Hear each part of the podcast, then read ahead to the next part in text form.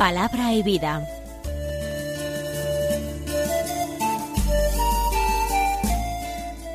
Con el padre Manuel Horta, desde Sevilla.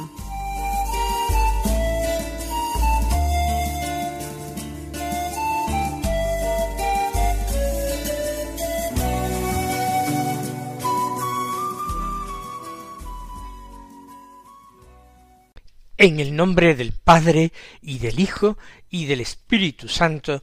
Amén. Alabados sean Jesús y María. Muy buenos días, queridos amigos, oyentes de Radio María y seguidores del programa Palabra y Vida. Hoy es el viernes de la segunda semana del tiempo ordinario. Recordemos desde el comienzo del día que se trata de una jornada penitencial, que el viernes es el día penitencial de la semana por excelencia, que la penitencia es una necesidad para el cristiano y que el viernes lo es, tiene este carácter penitencial por tener un recuerdo particular de la pasión y muerte de nuestro Señor Jesucristo. Además, este viernes es día 21 de enero, el 21 de enero la Iglesia Universal celebra la fiesta de Santa Inés, una importante y venerada mártir romana, cuyo nombre se menciona en la plegaria eucarística primera, en el canon romano precisamente su nombre, en unión a otras santas mártires, Inés, Cecilia, Anastasia, etc. No conocemos, igual que muchos de muchos mártires de la antigüedad, no conocemos demasiado detalles de su vida, o por lo menos no los conocemos con rigor histórico. Lo que sí ha conservado la tradición es que fue mártir a una bastante corta edad, siendo una adolescente, y que murió virgen rechazando otros otros enlaces, matrimonios, que para ella significarían traicionar a Cristo a quien había hecho el verdadero esposo de su alma. Se supone que murió en torno al final del siglo III o quizás a principios del siglo IV. El Papa San Damaso, ese Papa español, amigo de Jerónimo, que le mandó traducir la Biblia al latín, la Vulgata, la famosa Vulgata, San Damaso, un gran poeta que veneró y honró a los mártires escribiéndoles muchos poemas y adornando artísticamente sus sepulturas en las catacumbas, pues escribió un poema para el sepulcro de Santa Inés. Y muchos otros eh, padres de la Iglesia escribieron acerca de Inés o la mencionaron como ejemplo de virginidad y martirio que había conmovido la Iglesia y que constituía un testimonio perenne de fe y amor a Cristo. La palabra de Dios que hoy se proclama en la liturgia de la misa del día nos trae una primera lectura muy larga del primer libro de Samuel, del capítulo veinticuatro, los versículos tres al veintiuno. Hay personas que me dicen o me piden que vuelva a leer íntegra la lectura que comente porque algunas personas pues son personas mayores, enfermos que no pueden salir de sus casas, que no escuchan por tanto en la iglesia el texto y que por otra parte pues a veces lo, lo leen en, en, un libro con los evangelios del día, pero que no contiene las primeras lecturas. Bueno, pues yo lo voy a leer, a pesar de que sea largo, y si es necesario, pues acorto dos o tres minutos lo que tarde el comentario. Dice así En aquellos días Saúl tomó tres mil hombres escogidos de todo Israel y marchó en busca de David y su gente frente a Sure Ayelín. Llegó a un corral de ovejas junto al camino donde había una cueva. Saúl entró a hacer sus necesidades, mientras David y sus hombres se encontraban al fondo de la cueva. Los hombres de David le dijeron Este es el día del que te dijo el Señor, yo entregaré a tus enemigos en tu mano.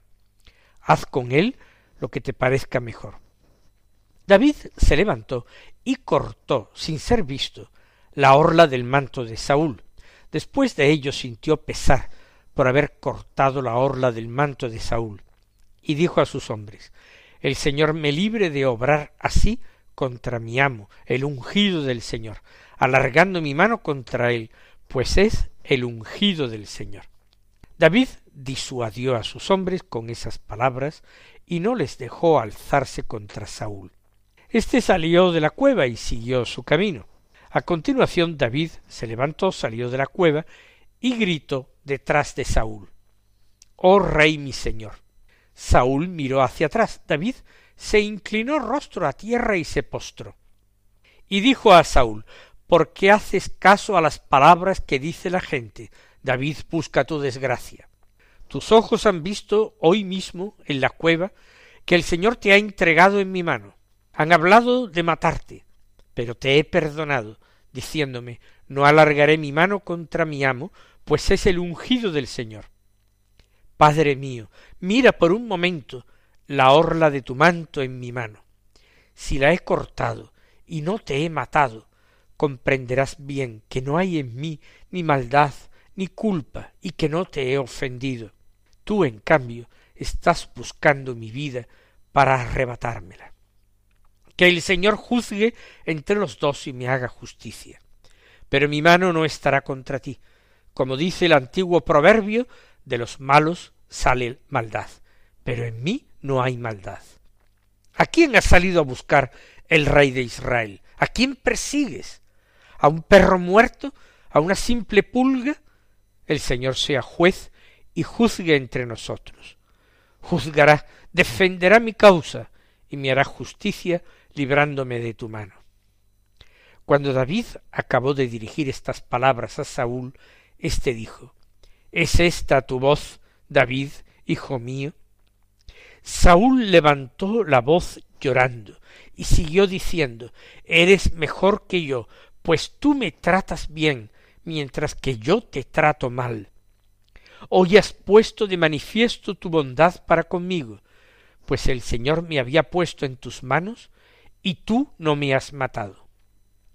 Si uno encuentra a su enemigo, ¿le deja seguir por las buenas el camino? Que el Señor te recompense el favor que hoy me has hecho. Ahora sé que has de reinar y que en tu mano se consolidará la realeza de Israel. Bien, un texto muy largo, aparentemente dice poco, dice algo importante como es la magnanimidad de David que pudiendo vengarse y pudiendo eliminar su enemigo, eh, ahorra su vida. No levanta, como él dice, la mano contra el ungido del Señor, en atención a este carácter sagrado de que Saúl está revestido por la unción de Dios. David es otro ungido del Señor, pero quizás eh, Saúl no lo sabe. Pero aparte de esto, que es muy hermoso, que nos habla a nosotros de la importancia de ser magnánimos, de renunciar a la venganza, de no buscar la solución de nuestros problemas, la destrucción de nuestros enemigos, en su aplastamiento, en desearles la muerte. Aparte de todas estas cosas, yo siempre busco lo que hay de revelación de Dios en los textos de la Biblia, también en los, de los del Antiguo Testamento, que aparentemente no nos están mostrando ni revelando nada de Dios. Vamos a fijarme vamos a fijarnos en los dos personajes principales, el personaje de David y el personaje de Saúl. Son dos hombres. Ninguno de los dos es perfecto. No nos imaginemos a David como un rey eh, santo sin más. Fue un gran pecador. Él estaba viviendo a veces como un verdadero bandido, saqueando pueblos en el desierto. Luego trabajó como mercenario a favor del rey filisteo, el gran enemigo de Israel. Cometió adulterio, cometió asesinato, exterminó a la familia de Saúl después de la muerte de Saúl, fue eh, con motivos y con motivos que no parecen muy suficientes, exterminando a todos sus hijos, para que nadie pudiera reclamarle un día la corona. No, ciertamente era un hombre piadoso, ciertamente se arrepintió de alguna o de muchas o de todas, Dios lo sabe, sus tropelías. Pero no era un hombre perfecto, y Saúl tampoco lo era. Y era un hombre que se dejaba llevar por sus impresiones, por los celos, por las envidias, por el temor, por el miedo quizás. Pero ellos dos también nos muestran eh, algo de, la, de, de lo que hay en el corazón de Dios. Fijémonos en primer lugar en Saúl. Tiene motivos de odiar a David. Porque David tampoco está actuando mal y como a un vulgar delincuente podría detenerlo y por menos de lo que hacía David se había ejecutado a muchas personas, por bandolerismo, por traición, por aliarse con los enemigos, hay muchas cosas. Eh, independientemente de eso, después de actuar bien David con él, después de que David en su presencia, y esto es importante, se humilla, David se postra rostro en tierra, David le llama mi amo. David le reconoce el ungido de Dios. Dios de alguna manera se hace presente en Saúl porque ha sido una persona escogida por Dios. Le llama Padre mío también. Y lo que hace es suplicar por su vida. No le pide nada más que por su vida. Y Saúl ante esto se conmueve hasta las lágrimas, levantó la voz llorando y le dice que el Señor te recompense el favor que me has hecho. Has de reinar. Has de reinar. Si un hombre malo se compadece a quien le suplica, a quien se postra, a quien actúa bien, a quien le llama Padre mío, a quien le dice yo quién soy, soy un perro muerto, soy una pulga ante ti, y se conmueve con esas manifestaciones de verdadera humildad, de reconocimiento de la propia pequeñez. Si Saúl se compadece de David, y se vuelve hacia atrás en su deseo de aniquilarlo. Incluso le dice que él ha de reinar. ¿Qué no hará Dios con nosotros? Cuando nosotros, por pecadores que seamos y malos que seamos, nos humillamos en su presencia, nos postramos ante Él, le llamamos mi Señor y mi Rey y mi dueño y Padre mío, ¿Qué diremos si le decimos no, no me persigas a muerte, que ante ti soy como un perro muerto o una pulga? Tú eres el ungido del Señor. ¿Yo qué puedo hacer sino respetarte? Aunque pudiera no hacerlo, ¿qué haré sino respetarte? ¿Acaso, si hasta un hombre malo se compadeció de esto, Dios no se compadecerá del que se humilla ante él. Nos dice el Salmo Miserere, el Salmo 50, que rezamos en el oficio divino cada viernes. Decimos con el salmista, que es precisamente David, un corazón quebrantado y humillado. Tú, Dios mío, no lo desprecias. En este día penitencial oremos con estas palabras, adoptemos la actitud de David frente a Saúl y confiemos plenamente en que es imposible que el Señor no se compadezca de nosotros y nos acoja. Fijémonos también ahora en David. Y todo esto porque lo hace y por qué no toma venganza de su enemigo que le persigue, porque es el ungido del Señor. Será quizás un hombre malvado, cumplirá mal su misión como rey de Israel, no actuará con justicia, ni con equidad, ni con misericordia. Todo eso podrá ser verdad. Da lo mismo, es el ungido del Señor. Y como ungido del Señor, Él dice, no levantaré mi mano contra ti. Nosotros, con cuánto más motivo tenemos que respetar a los ungidos del Señor, a los sacerdotes, a los obispos, al Santo Padre el Papa, independientemente de que nosotros en ocasiones no estemos de acuerdo con el comportamiento de, tal sacerdote, de tal padre o de tal otro. No deberemos llamarle, sin embargo, a ese sacerdote Padre mío, aunque no se comporte como tal, tampoco Saúl se comportaba como tal, y no deberemos llamar al obispo mi señor y reconocer la autoridad grande de que está eh, imbuido, lleno de Cristo, si él ejerciera mal su autoridad, ya Dios le pedirá cuentas. Pero ¿quién soy yo para juzgar al ungido del Señor.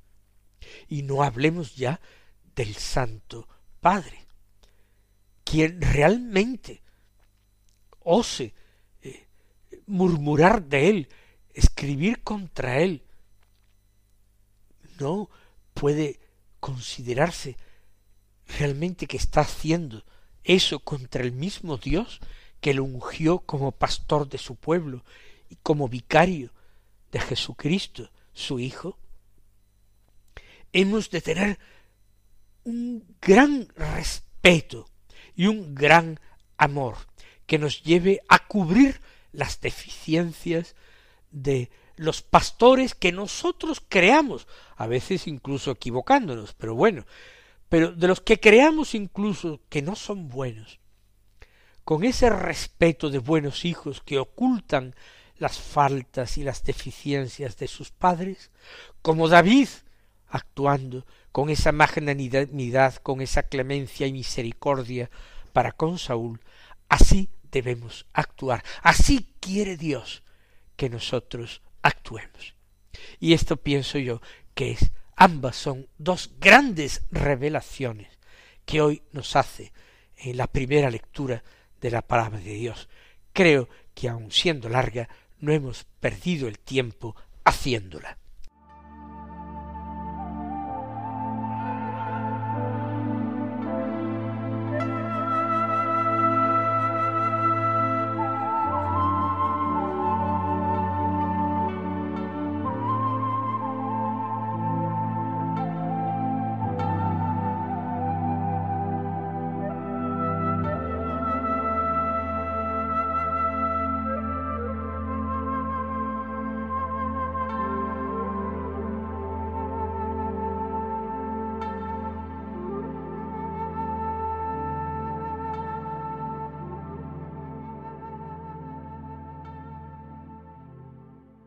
Escuchamos ahora el Santo Evangelio según San Marcos capítulo tercero versículos trece al diecinueve que dicen así En aquel tiempo Jesús subió al monte, llamó a los que quiso, y se fueron con él.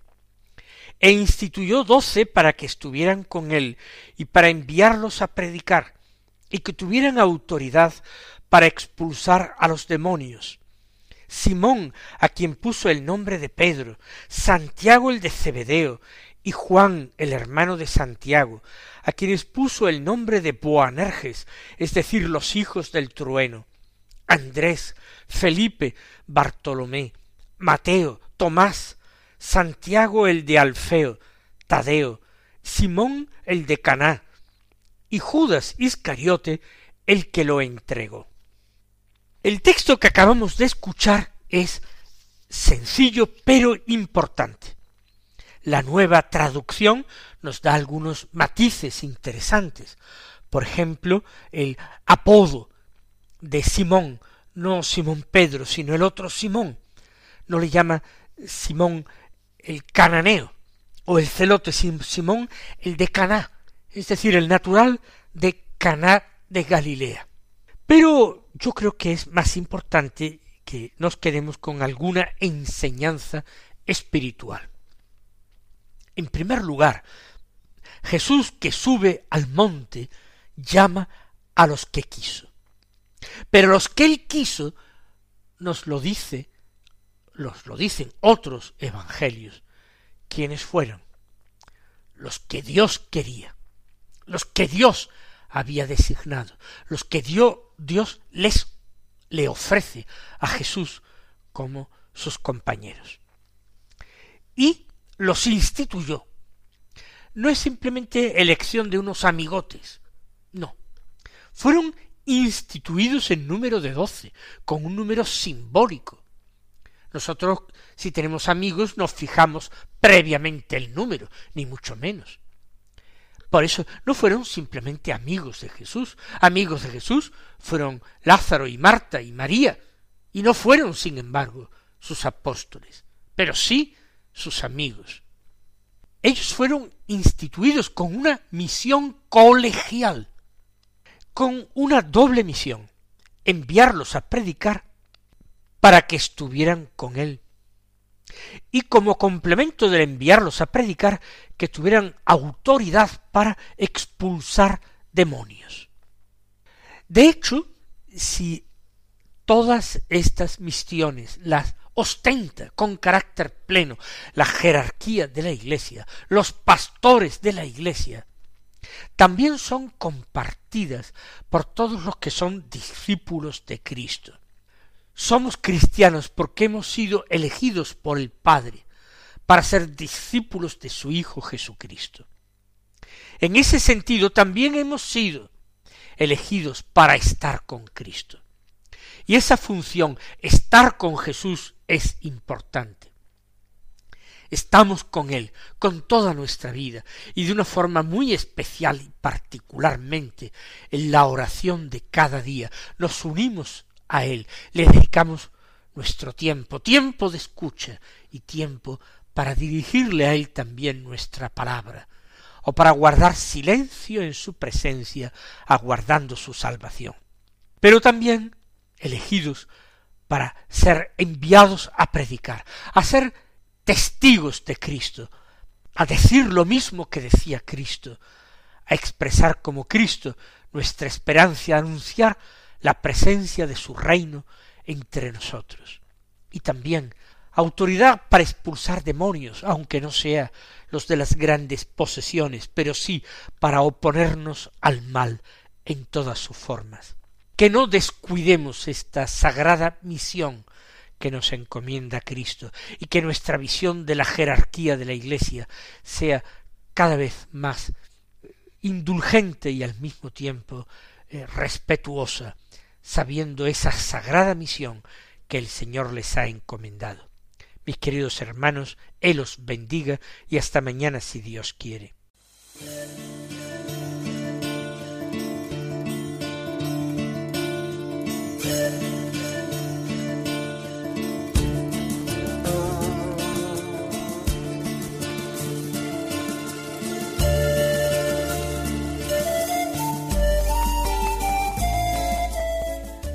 Concluye Palabra y Vida, un programa dirigido desde Sevilla por el Padre Manuel Horta.